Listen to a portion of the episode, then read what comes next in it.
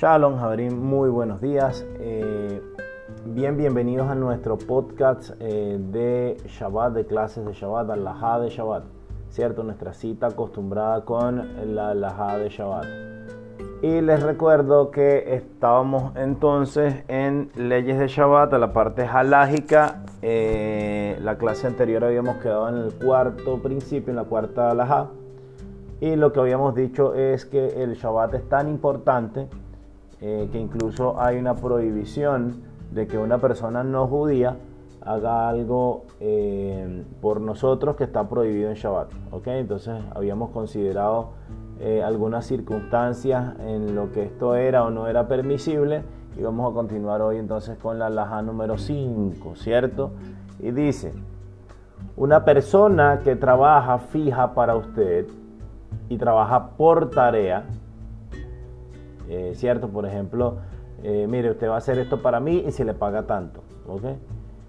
Y la persona no judía hace esto por su cuenta, a pesar de que lo haga en Shabbat, eso está permitido. Eh, ¿Cómo qué ejemplo podemos poner para entender esto? usted va hoy donde un sastre y es el que le hace a usted su ropa, le hace sus prendas de vestir. Y usted va un martes o un miércoles o un jueves y usted le dice, eh, mire, yo necesito este pantalón, este vestido, esta camisa, eh, lo que sea. Y él le dice, ok, mire, recójalo el lunes. El lunes se lo tengo listo. ¿Cierto? Usted va, usted le paga, tiene su recibo y el sastre decide cuándo él va a hacer su trabajo, o sea, él va a hacer su trabajo cuando él se le pega la gana. Entonces, ¿por qué la ley anterior eh, porque lo problemático es decirle a alguien que haga eso para usted en Shabbat o antes de Shabbat. ¿Por qué? Porque lo incitas a trabajar en Shabbat, ¿cierto? Eh, pero sin embargo, como aquí dice la Laja, si él hace esto por su cuenta, ¿cierto? Ya, ya no depende, o sea, usted no le está diciendo hágalo en Shabbat. Esa persona trabaja en Shabbat. Y usted, o sea, usted no le manda a esa persona a trabajar en Shabbat. Ellos trabajan en Shabbat aunque usted vaya o no vaya a, mandar a hacer un trabajo. Entonces esto se aplica cuando? Esto se aplica siempre y cuando esto sea de manera discreta. ¿Qué quiere decir?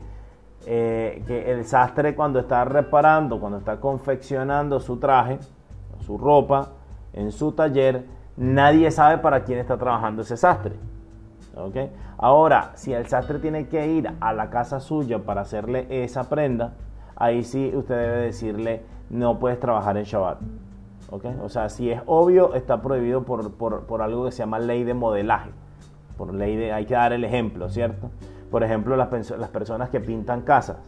Una persona que pinta casa, a pesar de que, de que trabaja por su cuenta y de que trabaja en Shabbat, no puede hacerlo en tu casa. Tú no le puedes decir que el sábado vaya a tu casa. ¿Por qué? Porque la persona lo va a ver. ¿ok? Los van a ver y, va a decir, ah, este lo contrataron para hacer trabajo en Shabbat. Y eso que esta gente es judía. ¿ok?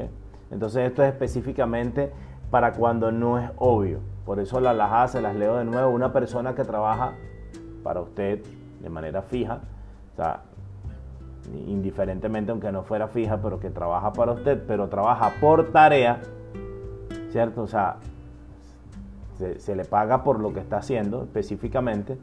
Eh, y esa persona trabaja, siendo que trabaja por su cuenta y, para sí mismo, hace eso cuando se le pega la gana.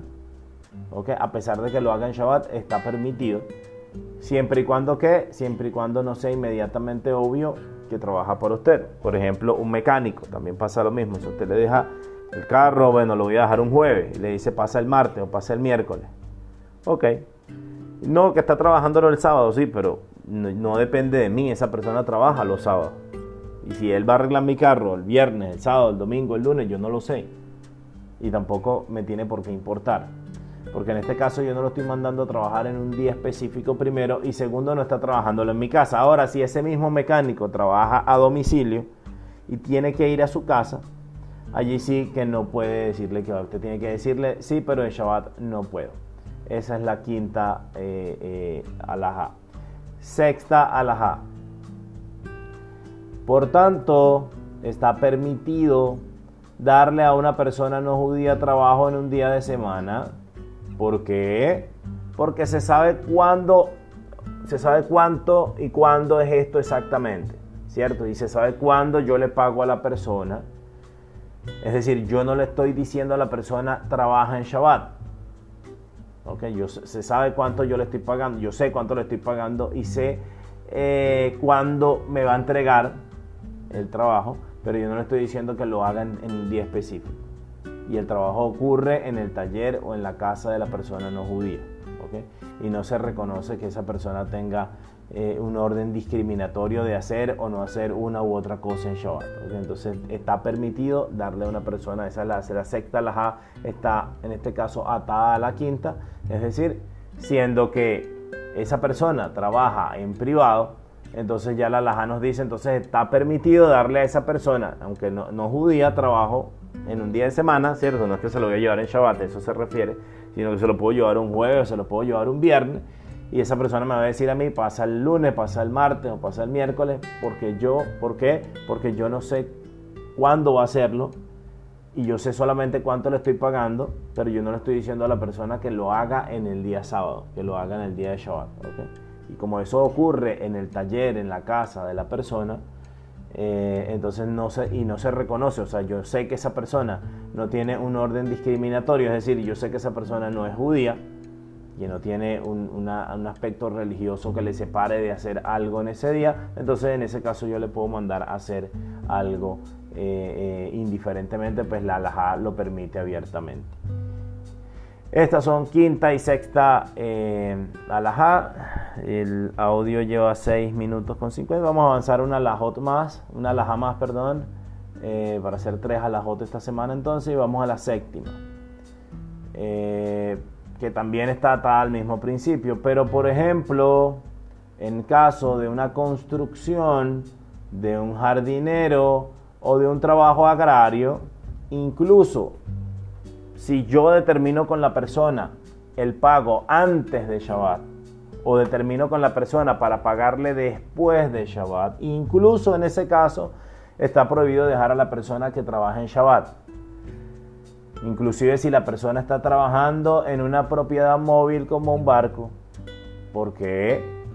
Porque todo el mundo sabe que pertenece a un judío. Entonces es como si fuera su propia casa, y la melajá ocurre de manera pública, es decir, aunque fuera en la orilla del río o de un mar.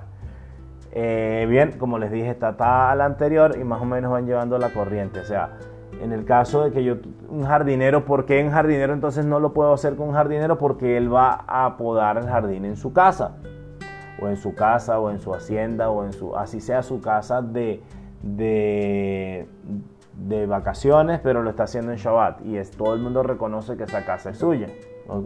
Igual un trabajador agrario, es decir, todo el mundo reconoce que esa finca, que esa tierra es suya. Eh, igualmente, por supuesto, construcción, porque saben que esa casa o ese edificio o ese local que se está construyendo es suyo. Entonces, en ese caso está prohibido, aunque yo le dijera a la persona te pago antes, o aunque yo acordara con la persona te pago después de Shabbat está completamente prohibido porque lo está haciendo en una propiedad suya. Inclusive aunque fuera un barco. Porque todo el mundo, de nuevo, parte de su propiedad, todo el mundo dice, ese es el barco de fulanito de tal o del rabino tal. Y le están trabajando en Shabbat. Y es como si fuera su propia casa.